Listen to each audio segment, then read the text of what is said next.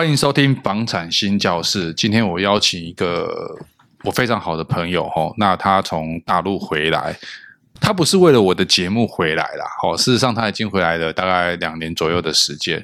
那因为他在整个行销的领域算是我的前辈啊，哦，但是我跟他学习了很多，包含的，诶，这有些东西不能讲哈，呃，老前辈，好好朋友来上我的节目，他。回台湾开了一间公司，因为名字非常的长，我尝试让它练得非常的完整。木金国际不是不是不是不是木金国际，木金国际整到底是什么？整木金整合行销有限公司。哦，这个我们也好像好像又练错了。好，待会我们请他自己来来自我介绍。那我们先欢迎我们胜胜哥出场。呃，首先谢谢站长大人让我有这个机会上他这个非常红、非常这个流量非常高的一个节目哦。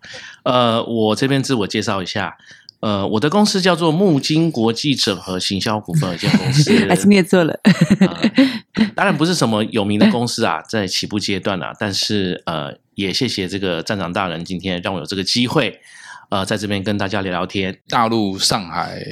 地区好像待了超过十年左右，哈，这个盛哥，我想问一下，就是在创意企划部分呢，到底对一个项目它到底有多重要？呃，我想现在的媒体太发达了，所以所有的这个消费大众呢，对于获取资讯跟资源的这管道实在太多了，每天基本上是被资讯轰炸。那呃，资源轰炸的结果呢？就会导致大家对于消息来源的真伪，还有对于消息来源的辨别、讯息本身内容的这个认知度呢，会有一定的落差，因为实在太多了。那这个时候为什么要让这个创意的部分就非常非常的重要哦？那我想这个是老生常谈啦，大家听到创意啦、企划啦这些，其实都是很通俗的一个讲法。那因为大家。无形之中在接受这些东西，所以大家会觉得好像都是这样哦。那呃，就本身我这个从业人员来看呢，其实创意的部分是现在要吸引消费者的一切的根源啊。因为一般的行销方式，其实大家都已经接受的很疲乏了。如果没有创意的加持，其实这个商品是卖不出去的。而且呢，现在大家在买东西的时候，不管是刚性需求或者是奢侈品的需求，软性需求部分，呃，大家买的是一个温度跟价值，呃，价格呢都一般是摆在后面了啦，因为大家平均所得也都蛮高的嘛。那吗？没有，没有。那提到这个温度跟价值，其实就不免的要提到人跟人的关系嘛。那人跟人关系怎么样发生关系？创意的部分的比例其实是占很大的。嗯嗯，这是目前我的看法，大概是这样。好，这个浅谈了一下，待会我们再继续挖挖挖。那我们来介绍我们今天的小帮手林纯。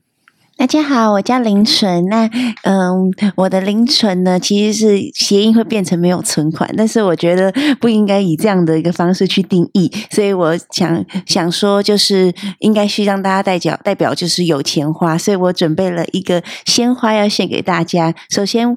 我我要献上的是白兰、玉兰、马兰花、丁香、丹桂、山茶花、凤凰、凤仙、杜鹃花、大理、合欢、石榴花、夹竹桃、迎春花、十姐妹、含羞草、月菊花、一品红、石养鸡、水仙花、吊金钟、蒲公英、茉莉花、仙人掌、这假草、鸡冠花、打破外面牡丹花，还有呢，桃花、杏花、李花、梅花、桂花、兰花、樱花、昙花、菊花、梨花、嘉华、荷花，花花花花花花，祝在场的听众们有钱花，谢谢。掌声鼓励！哇，天哪，哎，好厉害哦！这个你背多久啦？背十年了，十年了，哇，不错哈！凌晨真的是太有创意了，跟我们这一题这一集的主题是非常吻合哦。创意行销哈，创意策略。哎，胜哥，我想问一下说，说在上海的时候，我记得你曾经跟我分享过你，你你有办过演唱会啊？嗯、那演唱会到底是？在活动里面是一个很重要的环节嘛？那这个过程怎么去洽谈？像我们都只有看的份嘛，我们从来没有看过，不，没有办过演唱会。其实演唱会这个活动的形式呢，在整个落地活动而言，它是一个非常呃短时间能够快速聚焦巨人眼球的一个一个线下的活动，所以呃演唱会这个线下活动的形式呢，基本上是不大会在呃线下活动这个项目里面消失，因为它是非常有短时间爆发力聚焦的一个功能哦。这是第一个部分，第二个部分是演唱会，它有明星的加持啊，哦，跟一般的落地活动，呃，差别最大就在这边。明星本身就有一个流量的一个一个状态，再加上演唱会短时间的现场聚焦，所以现场的人流，再加上现在的科技可以。让演唱会去做线上直播状态，所以在很短的时间之内，线上跟线下的人流可以有一个爆发式一个成长。那这个时候呢，有很多的企业主就在思考说，如何在短时间的一个爆发式人数成长，去做一些品牌的曝光，甚至去做销售。所以大家可以看哈，那个我们常看到在美国的那个 Super Bowl，就是超级杯哦，他们在现场就在卖一些东西，但是我们透过镜头能够看到，他都在在卖吃的啊，因为这个吃是人性最基本的需求嘛。对对，所以呃，这个演唱会的这样的一个线下活动呢的特性会是如此。那尤其是在这个中国大陆地区，呃，因为我活动的地方跟工作地方都在上海嘛，所以镇长大人一直举上海当例子哦。那我必须跟各位观众呃分享一下，呃，其实在中国大陆幅员辽阔，一二三线城市办演唱会的状态都不一样。呃，有的甚至你一线城市的明星，你到三线城市，甚至会有人不认得。所以在中国大陆这个 TA 的状况落差会非常的大。呃，跟台湾办演唱会的状况不大一样哦。那我当初是带着台湾办演唱会的经验到中国大陆，呃，有发现这样的状况，所以我们在呃一二三线城市有经过一些筛选。那呃，当然在一线城市办演唱会的，你所需要的宣传费用会相对来比较少。为什么？因为一线城市的人口人口密集，而且资讯发达，我们要办哪个明星的演唱会，其实呃大家都会比较清楚。呃，在广度的宣传上，我们倒不用花太多的预算，但是在售票或者是赞助上面，我们必须花很大力气。这是该跟二三线城市办演唱会最大的不同。诶，像活动啊，在房产其实也很常办。哦，但是当然没有到演唱会的规格这么大啦，大部分都是比较偏小型的活动哦，比如说可能六日啊，公益园游会那一种，对，园游会啊，一些剧小型的剧客，大概就是八十人、一百人顶多。那有些是比较更小的，比如说圣诞节的手作活动哦，可能十几人、二十几人，因为大概其他中心就爆满了。那通常他们房产办这种活动，据你在看。你不要跟我讲说那个太小了，你没有什么感觉。据你再看，除了聚客来客之外，到底还有什么隐藏的秘密行销的感觉在这边呢？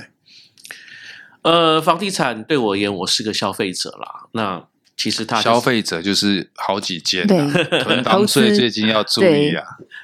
呃，房地产在每个国家其实都是刚需啊，哈，不管我的工作或者是旅游。呃，我都会去稍微关注一下那边的房子的外观，呃，或者是他们现在呃，如果有机会看到这个销售的状况，我也会过去看一下，因为我有点好奇，就是呃，中国人嘛，有土司有财，所以。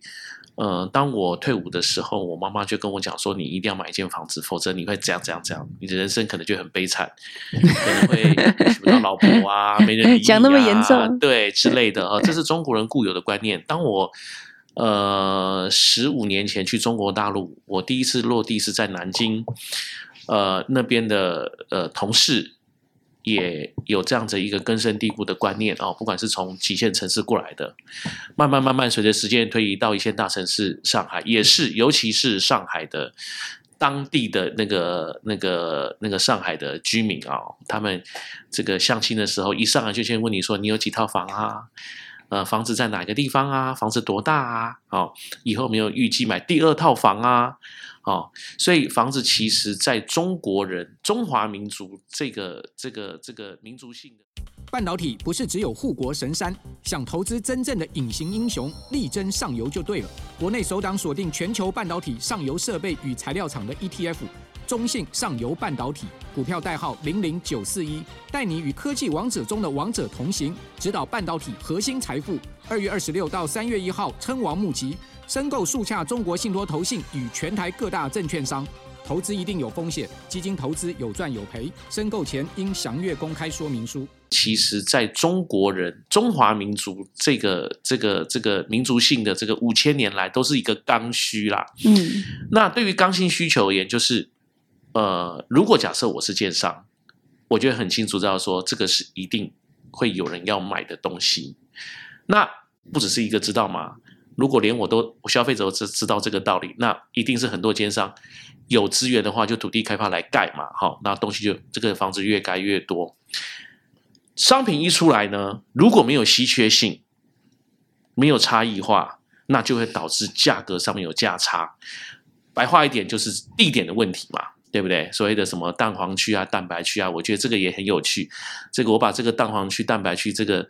这样的名称带去上海，跟上海的同事分享，他们说：“哇，你们台湾的媒体跟名嘴真厉害，还可以把这个地方分蛋黄跟蛋白。蛋白”对，那这就是呃地区文化的差异，这个导致一些比较有趣的现象。好，离题了。房子既然是刚需，那怎么样吸引人家来买？首先，你不是吸引人家来买，你是吸引人家来成交。好，我随便举一个例子啊、哦。我去年的上半年跟我朋友去淡水那一带看了房子啊，当然我是司机啦，要买的不是我啊。我们总共看了那个淡水地区的建案，那个时候当时建案有十一个，我们看了八个，算是蛮用功的，花了大概四天的时间啊，密集的比价啊，密集的比较哦，比价是价钱。比较就是很多因素了啊、哦，呃，周边的环境啦、公共建设啦、交通啦、人潮聚集啦、巴拉巴拉这些事情，呃，如果只是单纯的比价，那我们的政府很棒，有一个实价登录可以去看，这没有问题。那比较就很痛苦啦，要综合评估啦，开车旁边绕啦。你对呃消费者总是这样子嘛？哈，对这个这个买卖东西给我们的的对象而言。提供给我们资讯都产生一定的怀疑嘛？哦，我就旁边绕啊看啊，看看是不是所言不虚嘛？好，那我们台湾的建商的确大家都很可爱，百分之九十都是讲真话。哦，那我们很很很谢谢这个 台湾的建商愿意这么做，因为我们去呃上海看过房子，哇，那个简直就是吹的，把上海地区浦东未开发的地方。把它讲成猎户星座，哇，好像很多外星人会来住一样啊。对，所以有这样的经验，就觉得台湾的建商的确是蛮可爱的。啊，但是比来比去呢，这个闲货才是买货人嘛。嗯，因为我朋友肯定要买了，所以就比来比去。那这个过程之中发生几个好玩的事情嘛，哈。第一个就是说，可能我们在销售人员他因为是这个游牧式的销售，新庄卖完卖戏子，戏子卖完卖五谷，五谷卖完卖淡水。他对他现在销售的商品的在地化可能认知不是很够，所以他提供给我们的资讯可能会流于我手上拿到的这个直头的资讯。那很多事情我们要自己去体验、自己去挖的，这是第一个部分。那第二个部分是，呃，建商嘛，他这边盖一盖，那边盖一盖，也是这个状况。那他对于未来的公共建设或者是当地日常。交通或者或者是呃便利性的一些公共设施呢，它也不是掌握的很全面，因为房子一买，市井小民顶多买两间，一买我要住个十年二十年，那那附近的一些周边配套资源对我们是很重要的，可是我们的建商呢，他可能对这样的的的掌握度并没有那么的深入，他可能从政策面在走，所以用政策面在宣导他销售他的商品。那这个是我觉得还需要呃多一些创意跟深入的挖掘，才能够跟消费者做一个深入的交通，这样子才能够比较呃顺利的去做一个成交的一个动作。嗯，哇，说的很好哈。其实我们也没有注意到说，哎，感觉销售小姐都很专业嘛。哦，她就是。介绍了这样从那个区域环境未来的发展、交通啊，那肉肉等一堆，他都很了解。其实我们也没注意到这么深的题材哦。嗯，那活动的部分，你觉得嘞？呃，我觉得为什么建商喜欢办活动？呃、因为活动一定是聚焦啦，哦，对，你第一批在第一第一波在打网络的广告，或者是广度的媒体广告宣传的时候，这个活动是肯定要做的啦，说、嗯、宣示品牌的决心啊、呃，品牌的在地化，然后不会是说消费者买了之后就卷款跑掉。哦，我觉得这个这个开幕这个活动，或者是这个剪彩这种大型的这种活动，是有其之必要性啦。哈、哦，宣传的意义的确是。的确是小于宣誓的意义啦，哦，所以呃，我在观察我们的大型的这个房地产的品牌，肯定是不管是项目大小，都会来一个舞龙舞狮啊，破土剪彩，甚至于大型的 BOT 的公共建案，找到政府官员来做，我觉得这个都是对消费者来讲都是一个好事，因为您看得到，嗯，它不会跑掉，它不会有问题啊，至少，但是。呃，这样的一个大型聚焦的活动结束之后，你后面怎么样去做一个小型的落地的活动，增加你商品、你的产品跟你的消费者的粘着度？呃，白话点讲，就是说，呃，我今天就走进去看了一个房子，呃，介绍完巴拉巴拉，至少是一个半小时、两小时。我回家之后，我会不会对这个？建案有印象，嗯，我愿不愿意把他的资料再拿出来看？哦，那就取决于三件事情。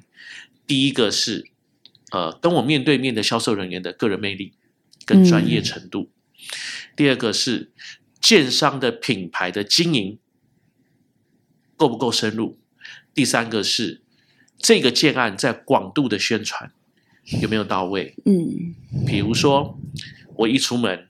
早上起床，我一出门，我做捷运，我能够无意识的被植入建商的广告，因为他在捷运上做了广告，让我无意识的扫过一眼。我出站的时候，我在公车看到他的广告，我上了计程车，我又看到他的广告。嗯，我打开电台，我听到他的口播，嗯，一直都有他的。对，我上了 FB，我个人 FB，我又被推播了他的广告。哦，一系列的疲劳轰炸下来，这是一种所谓的广告学的心理暗示。嗯，好、哦。当我暗示的量够多之后，我回到家看到放在桌上那个东西，我自然就会拿起来看。那这样子对建商而言是一个非常痛苦的状态。为什么？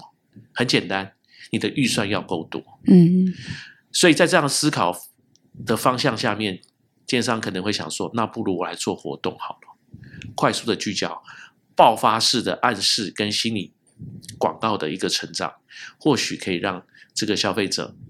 呃，拿把我的那个建案的印象，呃，比较深刻一点。所以很多的建商正在做一件事情，就是呃，我把人请到我的建案之后，我设了一些不同的区域，尽量让客人留在我的这个现场留久一点。好、哦，那是不是可以多一点互动？所以，呃，很多建商我戏称为是歪楼啦。哈、哦。呃，我请你来哦，小朋友拼拼图、玩玩游戏，然后大人做做手作啊、哦，其实跟这个建案完全没有任何关系，嗯、无非就是想让我们的消费者留在那边留的久一点。可其实也是在展现服务的一个过程。对的，对的，也也会也有跟，也是在。让消费者知道说，这个建案后续，如果您住进来之后，嗯，会增加一些所谓的人文气息，对，哦，不只是住而已。好，那呃，我觉得，我觉得这些方式呢，建商也都有在做，我也我也去参加过几次，我也觉得挺好的。呃，但是刚才站长大人有问到我创意的部分哦，嗯，我认为大家就是有一个状态，啊、呃，这是我的建议。如果我是建商的话。呃，我会去做一些跟大家做不一样的事情。那至于什么事情要针对这个建案的这个 TA 来做讨论哦，我无法这边给出建议。但是总而言之，就是差异化，活动差异化，销售方式差异化，人员训练差异化，建案差异化，这些东西，呃，我觉得是现在建商需要努力的方向。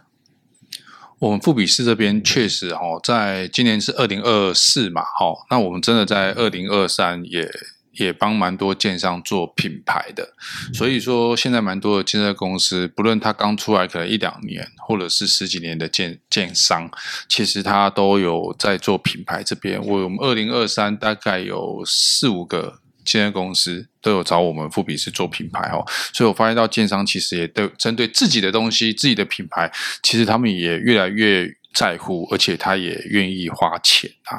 哦，我觉得这个是相辅相成的，我觉得蛮棒的哦。那我们觉得回到说，诶，你曾经在上海待过嘛？哈、哦，那上海，我要讲上海嘛，应该还是讲大陆，还是讲祖国？哎呦，没有，没有，太夸张了，太夸张了。那我们讲上海好了啦，因为我比较知道的是您在上海的状况嘛。到底上海的房产的跟我们台湾的差异，您觉得呢？先说说你在上海几间房啦？这样大人客气了。上海哈、哦，房三间房，呃，还是四间？这个、就我们保密。好，其实呢，呃。房产的差异化呢，我倒是呃没有办法很精准的跟大家报告。不过呢，我我大概聊一下我在上海的这个这个居住或者是经验啊，我如何、嗯、呃在上海买到我的第一间房子啊，是这样子。上海第一间房子哦，哦等一下就说我第二间，等下就说第二间。然后林纯，你记得 问第三间房子，好，我们再继续问。好。呃，我刚到上海的时候呢，呃，因为从小的教育熏陶嘛，就是要买房子、买房子、买房子嘛。那个时候我设定在上海至少十年，所以就呃一去就先呃熟悉了之后就先关注了房地产，那就询问了周边上海当地的朋友，上海人哦，呃，上海人，呃，不约而同的大概将近有十位跟我讲了一句话哦，大家都知道上海是以黄浦江作为交界哦。呃，分为那个黄浦江的东边跟西边、哦，当地称为浦东跟浦西。好、那浦东是新开发区，大家如果有机会去上海的话，浦东就是一个呃，就是类似呃内湖科学园区那样的一个状态，街廓都有规划，然后呃商业区跟住宅区呢都分得比较开哦。你在上你在浦东新区逛街，你会觉得很舒心，空气特别的好，然后 呃。建筑大楼都是很现代，你很容易看到蓝天。为什么？因为它有规划。那浦西呢？就像我们的呃台北市，比如说天母跟民生社区这种，呃地段很好，但是房子屋龄都偏高。呃，你会看到一些胡同跟弄堂，很具有上海风情。哦，大部分的老上海人都集中在浦西哦。那上海滩在哪边？上海滩在在浦东还是浦西？上海滩在浦西。要浦西。然后 你这样子觉得我们很市井小民，不懂就像我一样，不要说话。我想了解一下，因为毕竟没有去过上海，还是不知道那个到底在哪边。好，然后这句话呢，就说说。宁买浦西一张床，不买浦东一套房。好，这个呢，我刚听到的时候觉得很夸张啦啊！但是我在那边生活了一年多之后呢，我就能够深刻的感觉说，呃，当地人讲这句顺口溜是的确是在市场现况的确是蛮符合的哈。就如同呃，当年我在。呃，我我的第一间房子是买在西呃清北市的汐止，那个时候呢，哦、我的周围 的朋友跟我讲说，汐止一间，上海一间，现在已经算出来了，两间，目前两间，慢慢套。好，我的朋友跟我讲说，SM 你为什么不呃再努力一点买台北市？为什么去买到？呃，新北市那个时候还叫做台北县哦，那个时候对，这样就泄露我的年龄了啦。哦、那我那个时候因为呃刚出社会嘛，软囊羞涩，没有这么多的预算，所以就选择一个当时大家觉得很恐怖的淹水区。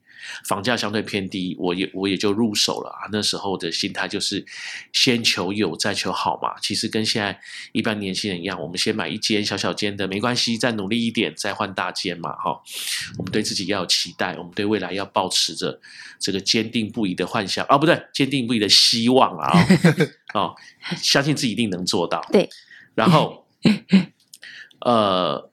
时空背景换到了这个这个二十年后的上海，我也听到上海人这样跟我讲哦。但是，呃，对于我这个上海外地来的人来讲，哎，我个人是比较喜欢浦东的一个生活环境，呃，因为浦西就是呃比较杂、比较乱哦。那那个这个甚至有有有医院是在那个小区的正中间，你你每天回家都会看到医院。然后，呃，套一句我们台湾人购房的习惯哦，正对太平间的那一栋可能房价超级低哦，但是在上海这个 这个很竞争的这个环境下面，呃，房价的高低其实只有浦东浦西的概念，没有所谓的地区性的的的的差异啊，这也是对我。房地产认知是蛮冲击的，为什么？很简单，因为大陆的地方太大。太大。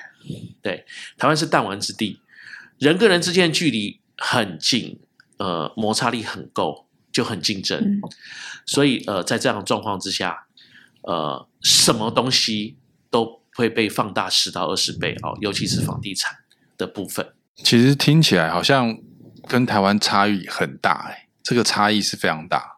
嗯，呃，我就随便举一个例子哦，呃，在大陆哈，我们不讲上海，中国大陆哦，它一个楼盘开盘哦，中国大陆叫做楼盘呐哦，就是一个新的房地产单位都不一样，我们是品嘛，对对对，呃，它一个楼盘开盘，光它的样品屋，呃，你会觉得很像台湾的家乐福或是 Costco，哦、呃，第一个他们。呃，地方很大。第二个，他们很敢砸钱去做所谓的门面工程、面子工程。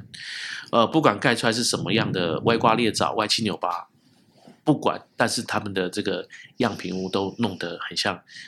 除了平数很大之外，第二个会让你觉得很像进入了凡尔赛宫啊，好像好像我当年去法国参加去去参观罗浮宫，然后进去，我靠，这个富丽堂皇的样子哦。然后，呃，你也知道嘛，中国大陆的面子工程不外乎就是，这个我们销售小姐也是很优质嘛，哈，呃，那个大长腿是必备的嘛，啊啊，但这是一线城市，二线城市可能没有这样的配备，但是一样有一个共通性就是大，啊，呃呃，活动规模大。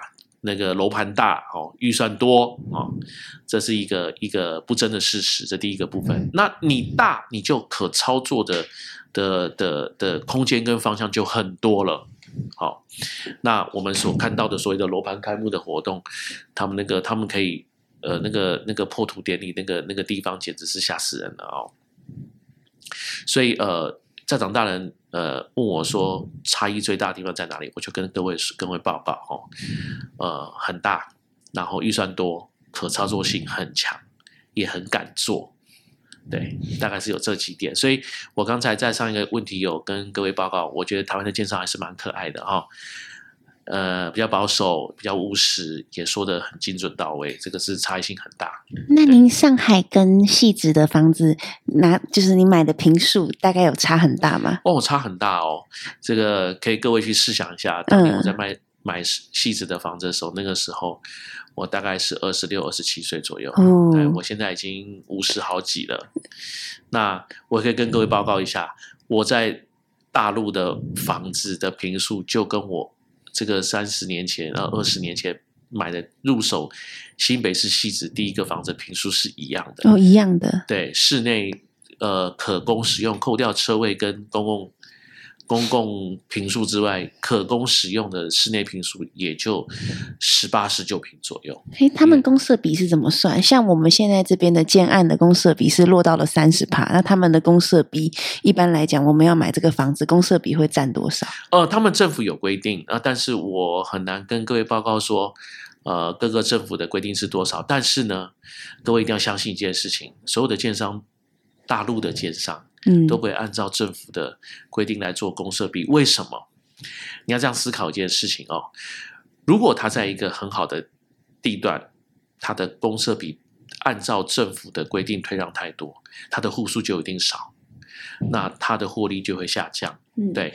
那呃，中国大陆的商人各行各业哈、哦，都秉持着一个最基本的底层逻辑，叫做富贵险中求。对，所以。呃，如果没有稽核单位，或者是如果可以跟稽核单位做所谓的商量跟沟通，哦、呃，他们是能盖就尽量盖，对，所以啊、呃，这是一个务实的状况。呃，当然你去听他们的介绍或拿他们资料，他们都会有一定的啊，完全按照法律法规来，这没有问题。嗯，但是你实际拿到东西可能会不大一样哈，这是通则，这也是很直观的一个状态。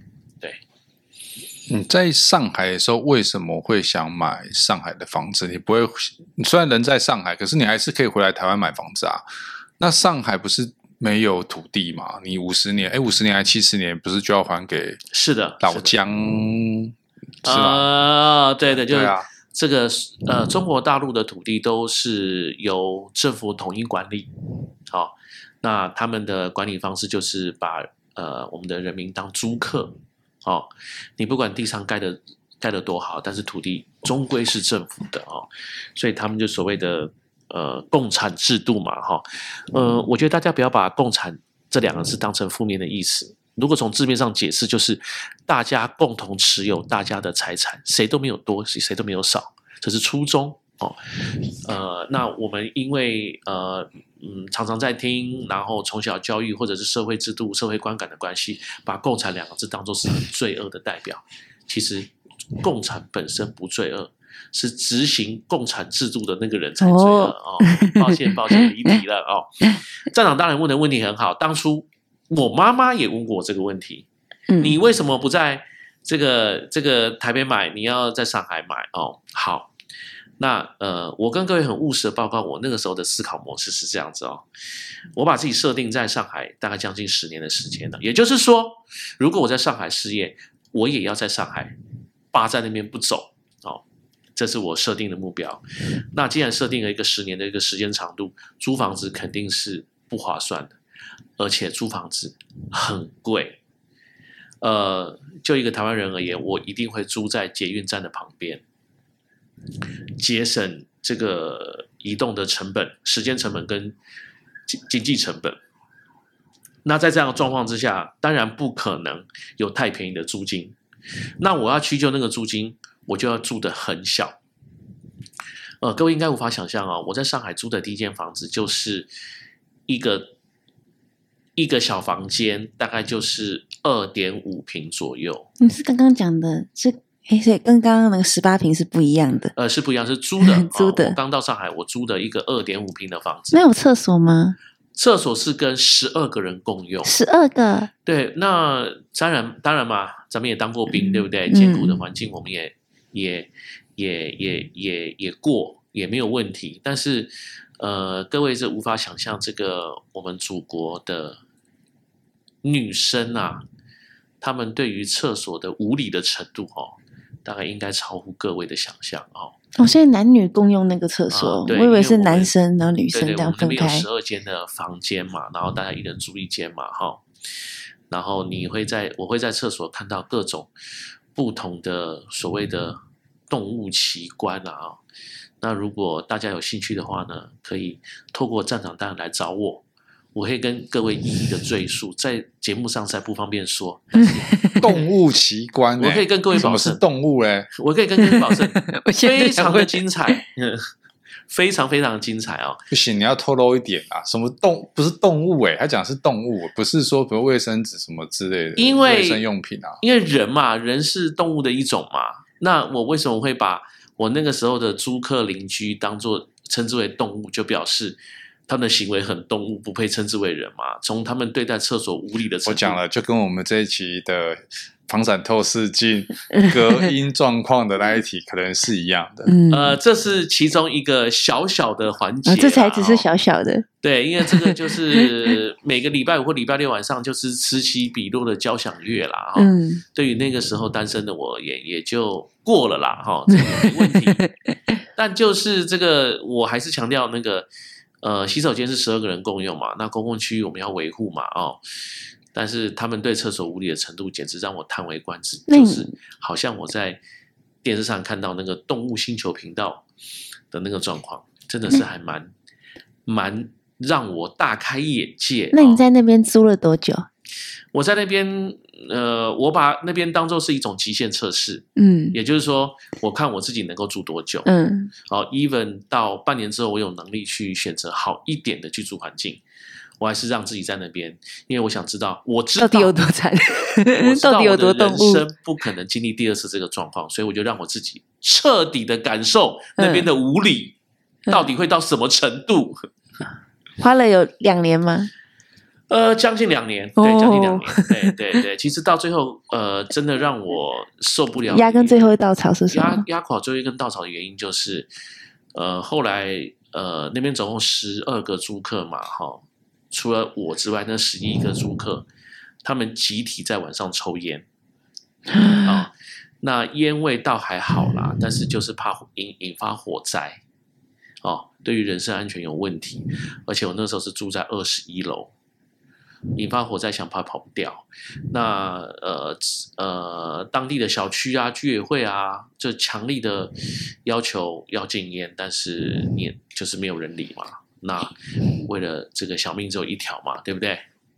所以就赶紧就走了。哎，那他们两瓶相当于台币是多少？呃，我已经换算过来，就是二点五瓶，就是台坪的二点五瓶啊。我说台币的，台币的价钱的哦，台币的价钱哦，嗯。